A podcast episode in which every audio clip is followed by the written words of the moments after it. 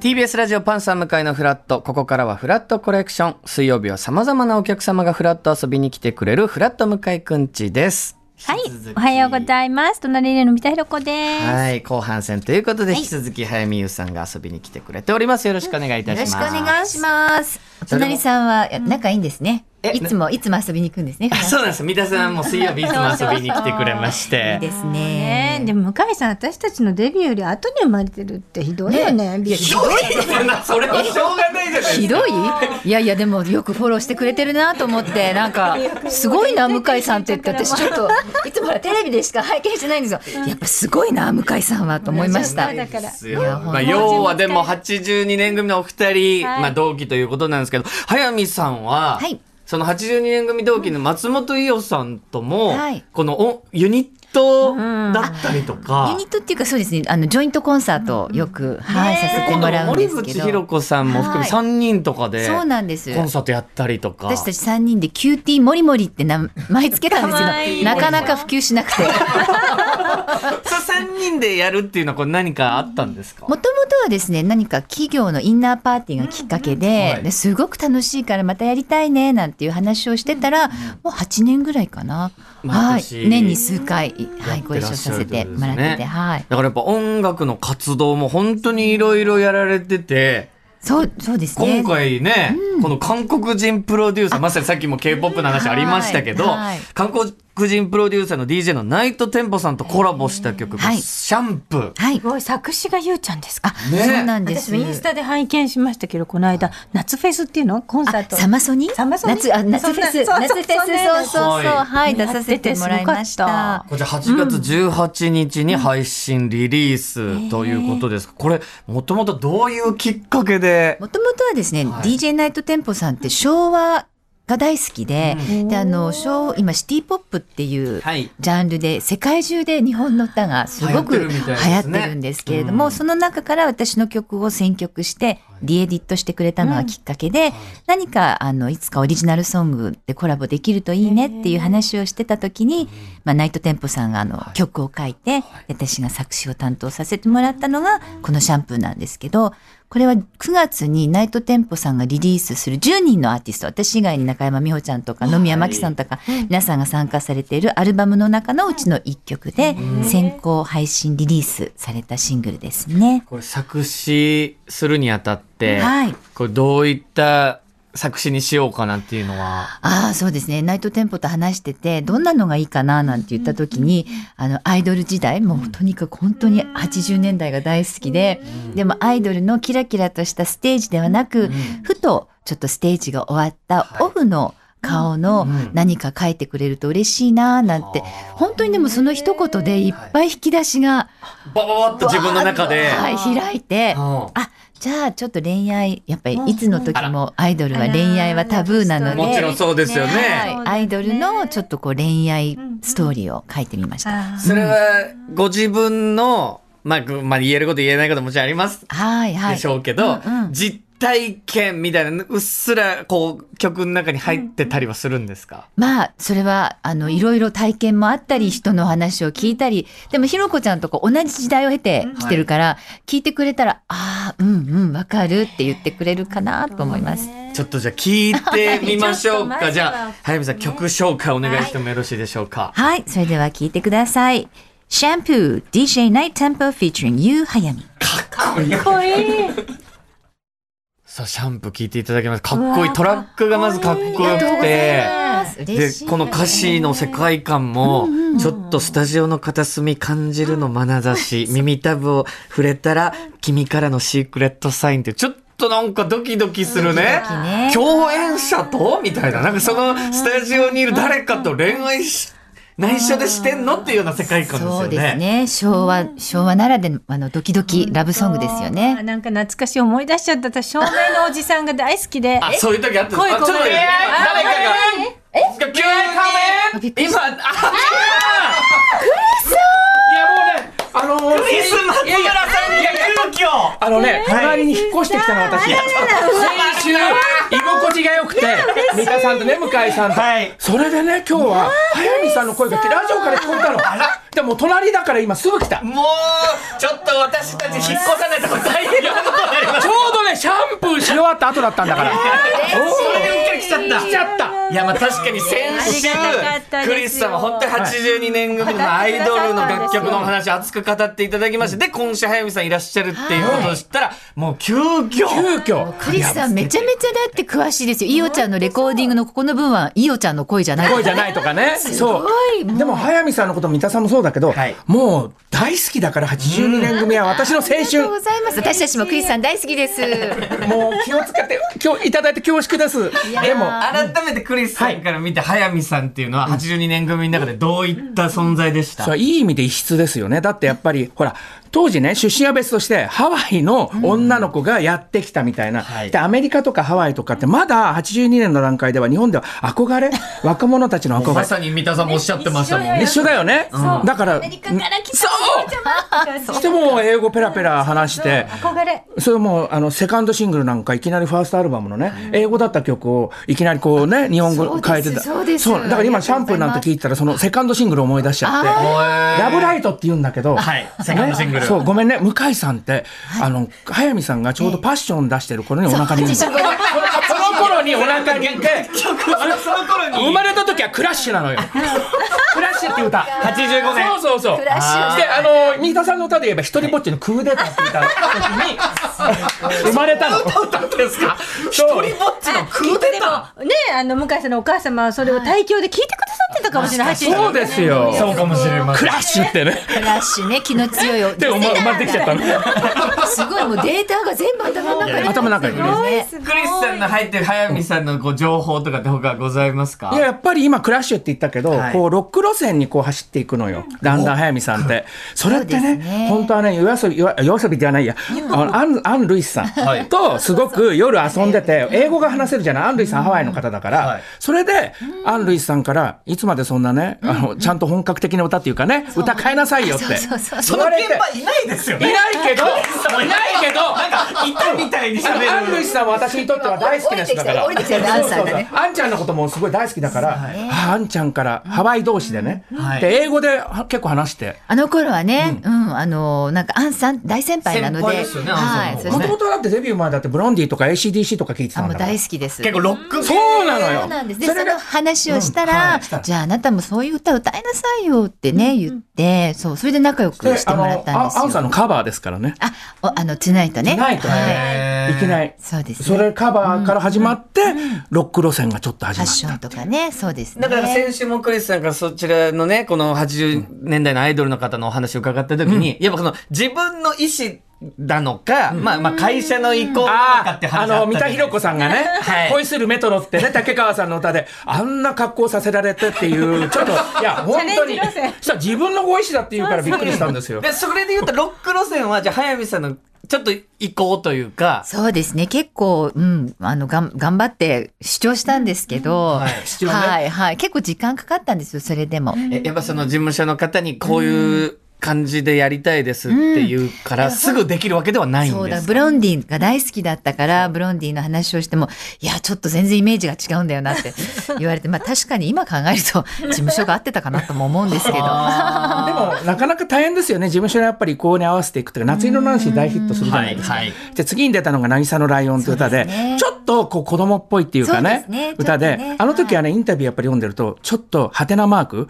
私この曲でいいのかしらっていう。そうなんです。ではあ私ずーっと渚のライオンちょっと苦手だったんですけどー、苦手っていうのはついに言ってしまった何が。楽曲として。でも、堀ちえみちゃんが、ちえみちゃんのライブで昔歌ってくれたんですよ。一番好きだって言ってくれてからおー、すごく今大好きな歌に変わっこたれのま。さに今流あれそうてでする。だから同期のこ曲 仲間のおまあかげ人気ではす。すごいあある歌なんだけども。そうですね。やっぱ歌ってる時はちょっと自分これあんまりって思う時があるんですかそうですね。ナンシーからやっぱり徐々に、じまあ、年齢もちょっとこうね、あの、大人になってきて、はいで、え、なんか随分と、なんだろう、こう、縦乗りの感じの歌だなと思っ て。もっと大人っぽい歌歌いたいのになとか。そうですね。うん。ちょまあっとで背伸も大人びっしぽたい。いって言っても疑問もあるよね。第 3, 三段目のシングルの音楽祭向けにアンサーソングを哀愁って出 して、あれはまだ疑問だったんですよあれね。は何だったんでしょうね。いい歌なんですけどね。いい歌なんだよ。だから三田さんも早見さんも疑問を持ちながらアイドルを続けたっていう。 うん 疑問を持ちながら。それで言うと先週やっぱ面白いなと思ったけど三田さんがこういう格好をしたかったとか他のアイドルの方見てこういう楽曲歌いたかったっていおちゃんのテレビの国からキラキラであれをやりたかったんだって。やってみたいとかね。ね可愛くじゃてあ。みんなファンも好きだし、同じアイドル同士も好きなんだ大好き。キラキラって。あれでも飛んでましたよねい。やいや、もう素晴らしいですね。いおちゃんの本当にデビュー曲からずーっと5、6枚聴いてると、やっぱ彼女には迷いがなかった。スタッフさんも迷いがなかったような気がしまそうせなんんですかないね。もう楽確か曲、にね。楽ビッグ曲の話するとね、ラブリテンダーもいい曲だ二し、曲目の歌ね。はい。太陽がいっぱいもいい曲そうだし、その前の大人じゃないのもありますから。あれもいい曲ですね。でもねその間に抱きしめたいっていうのがあるんですよ。大人あでっぽいもあれもいい歌なあんれでいすおちゃんが気に入ってんの。で、今歌えるじゃないですか。歌える。今でも今でもいおちゃんの歌。楽曲分析しちゃう。だからやっぱ、伊代さんはご自分がやりたいような世界観とキャラクターと会社がこうして売り出したいっていうのが、じゃあ結構合致してたというまか。あ、ゆうちゃんがやりたかったのかわからないけど、なんかシングルを見てると、あの、誰かがこう、なんだ、こう、ビジョンがあって、ちゃんと、ね、で、彼女もこう、うまく乗ってっていう感じですよいね。や、早見さんだって、実ははいトーラスレコードっていうところに所属してそうて、ですねその前の年にデビューした中島はるみさんっていう方がちょっとブレイクしきれなかったんです。まあ一番っていう、トーラスレコードの一番のレコード。で、早コマ見ーシャルのねそう可愛くてね、いい。それもね、デビュー曲がね、シャンプーっていうの。おらそうそうそう、そうだった。そうでしょそう知ってだるっそた。うでしょシャンプーなのテクノ歌謡で。のでも歌は違うからね、はいシャンプーっていっぱいあるのその歌があ。で、あんまりうまくいかなくて渡哲也さんとかもいらっしゃったんですよ。はい。あのテレ早サ見テンさんもいらっしゃいましたうんね。でも早見さんが1番目ですからレコードでベスト10に入ったのトーラスレコード。三田さんはね大変だった。節操なかった。だって同じ年には原田知世さんはいる、川田敦子さんはいる、真鍋千恵美さんはいる、同じ82年で誰を新人賞に出したいんだと。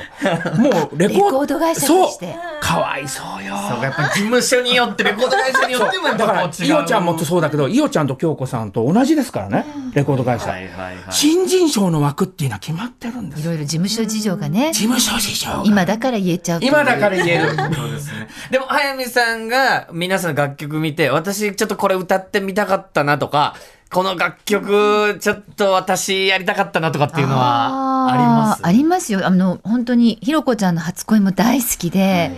もちろんあの時の自分の歌唱力で歌えなかったと思うんですけど、すごく好きでしたね。まあ、村下幸三さんのね、はいでもその後に野菊一輪ってい うね村下幸三さんオリジナルを書いてもらったいやあれもいい歌でね「野菊一輪って」あおかしいよ隣の部屋に引っ越してきていきなりおかしいね今日いいですよ。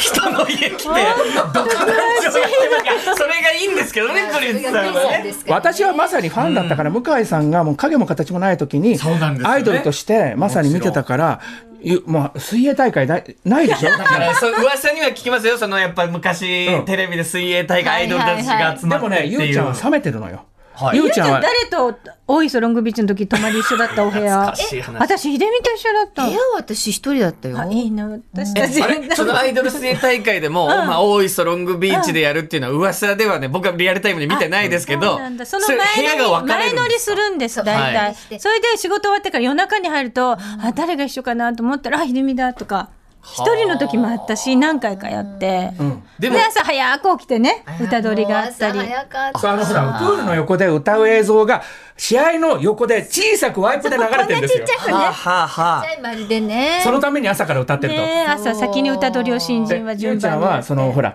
あの戦うじゃない、はいあれ冷めてるんですよ。なんか冷めてるんじ騎ゃなくて馬戦とかそういうの私ねいやできないよねやったことないんです。ハワイに運動会がないから。ないのなるほど。競争っていうのがないその。う騎馬戦とか個人何リレーとか言われても、なんか普通に泳げばいいんでしょうっていう感じなんですよ。でひよちゃんに平泳ぎ負けちゃってすごい悔しかったです。だあ悔しさはあったん悔でしすさはあかったんですかって終わった後「いや私泳げないのに勝った」ってひよちゃんが言うからでも泳げないのに歩いてたのってことゆうちゃんは泳げるんですよ。だけどなんだろうあの高級ホテルのまるでプールで泳ぐように。優雅にねそうそうそう競争っていう感覚がない。これでもそういう番組一つとっても、要は活躍した方がまあちょっとでも映れるとか、そう、そういう戦いは別にないんですか。そういうのはね、多分82年はなかったと思います。ないんだ。いや不思議でしたよ。だから、普通はライバルじゃない。はいでもちろん、例えば、桃井さんとか雅子さんが仲良かったとしても、はいこれほどみんな仲いいっていう雰囲気を、が出てきたのは82年組かなって。やっぱそうなんですね。本当に皆さんそうやって言いますね。だって今だってほら目目の前に三田寛子さんと早見優さんがいて仲いいでしょ私この違う組み合わせでないろんな人の見てるけど、はいみんな仲いいもん。 82年同士は。早見優さんのコンサートなんて行ったら、いおちゃんと堀ちえみちゃんと3人で、あの、一番最後尾ですけど、もう席上がって、もうみんな応援するのこうやって。私も入れさせていただいたりするんだけど、でもそのぐらい仲がいい。す。そうなんですそうですねでも、さっきの、その水泳大会で言うと、もちろん女性のアイドルさんだけじゃなくて、男性のアイドルさんも一緒にました、ね要はいるわけじゃないですはか。いはいで、はいさっきのシャンプーの歌の世界観じゃないですけど、前乗りして、ってなったら、なんかちょっとこう男性アイドルさんとこうちょっと声かけられてとか仲良くなってみたいな話って、私は事務所に廊下に出ちゃダメですって言われて あーなるほど絶対に廊下に出ちゃダメですってそこはやっぱり、んま、守るじゃないですもけうど。マネージャーさんが来る以外はドアも開けちゃいけませんじゃあその危険性は ある世界ではあったってことですか厳しかったですよ事務所結は果的には幸せになったカップルもいますから。そうかそうか。そうね。でもだから誰が付き合ってるかってわかるよね、すぐね。あ、わかるんですかあ、あ、あ、エレベーターでなんか、あ、なんか、あ、手つないで。ごめんなさい。私はその話はわかりません。ごめんなさい。私の頭の中にそのデータはありません。クリスさんは知らない。知らない。あれそれは、私なんか変なこと言った。今夢の中にまあ今だから言えるいや、ね。だってね、10代の、まあ、もちろん、こう、美男美女たちが集まったら、そりゃなんかね、そうはあそうですよってもおかしくはないとって思いういかますけど。変な意味じゃなくてみんな楽しい修学旅行みたいなそうそう、でも基本的にか感じですよね。だからあの、同期だけじゃなくてもうあのレコード会社対抗の運動会とかも、あれね朝からずっと一日中レコード会社あれ出れなかったので真剣私だってトーラスレコードだもん。誰もいないんですもん。いないから。誰もいないから。そうそ出んれなかったな渡哲也さんが走るわけ。渡哲也さんとこんな出るわけにいかないでしょ。そうか。早見さんの通らせること誰もいないんだから。出れる人が。そうなんですそっかそっよか。そう、レコード会社太鼓もあるんえですだからうちはさあの松田聖子さんとか郷ひろみさんとか皆 さんいてもうリレーとかになると先輩の足引っ張っちゃいけないとかすごいリレー走り高跳どびものやりましたメンバーでリレーするんですか、そうれ。ち CS、渋沢年誰だったかなとにかく聖子さんとか、ひろみさんとかいて、あとうちは渋垣隊もいて、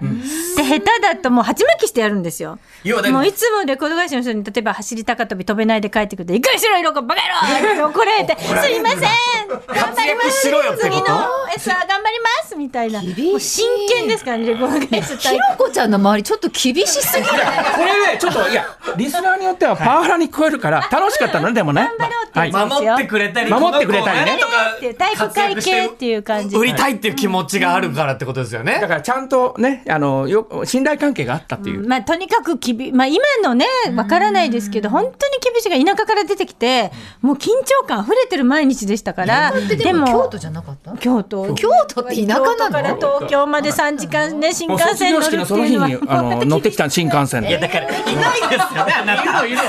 私の中ではいるんですよ。もう明星平凡オリコン近代が全部読んで、もうそれが入ってますから。頭に入っちゃってるからね、もういたと一緒ってことですね。もう三新田幹寛子さん線との旅してる席かのら。横にいたからねだから、明星とか平凡はね、もう担当の記者の方が一人つくんです。そうそうそうで、自分のためにずっといつもね、密着のようにいてくださって。そうで忙しいからお休みもないから何したいって聞かれるとそうそう原宿でクレープ食べたいって言うとそれをテーマに取材をしてくれるんですよ。結構あれでしょご自分が発言したように書かれてるけど、全然言ってない言ってないでしょ全然私ね、アイドルの人に言われたの本当に。クリスそんなの信じてんのばっかじゃないとかって言われて、いや、あの時ああいう発言しましたよねって言ったら、言ってませんって言って、あれは勝手に書かれた。イメージで記者の方が、まあ、ちょっと書いた だけりど全くして違うるっていうか、膨らませてるっていうことですよね。多分ね、こう、例えば私だと、こう、見出しが、そう、そうですねっていうのが、そうどすえって、勝手にこ、ひどいもううタイトル、そうどした大きにそれって京都弁ですか もう、そういうドスイメエージ、スイメージで、言語を書かれてね。でュッととか英語でピュッとこうかっこいいちとょっとですね、もうあっという間にお時間が来てしまいまして、ちょっと早見さん、最後なんかお知らせとか改めてあったりすれば、あの、私の SNS をチェックしてください。それに全部載ってますかインスタにもは全い。部と出ていうことで、まクリスさん、またあの、まあ、隣の家隣いるんでそうです よね。いつでも呼んでくださいちょっともうちょい遠くに引っ越していただいて一回。ということで、改めて、早見優さんゲストありがとうございました。ありがとうございましたクリスさんもありがとうございました。ありがとうございます。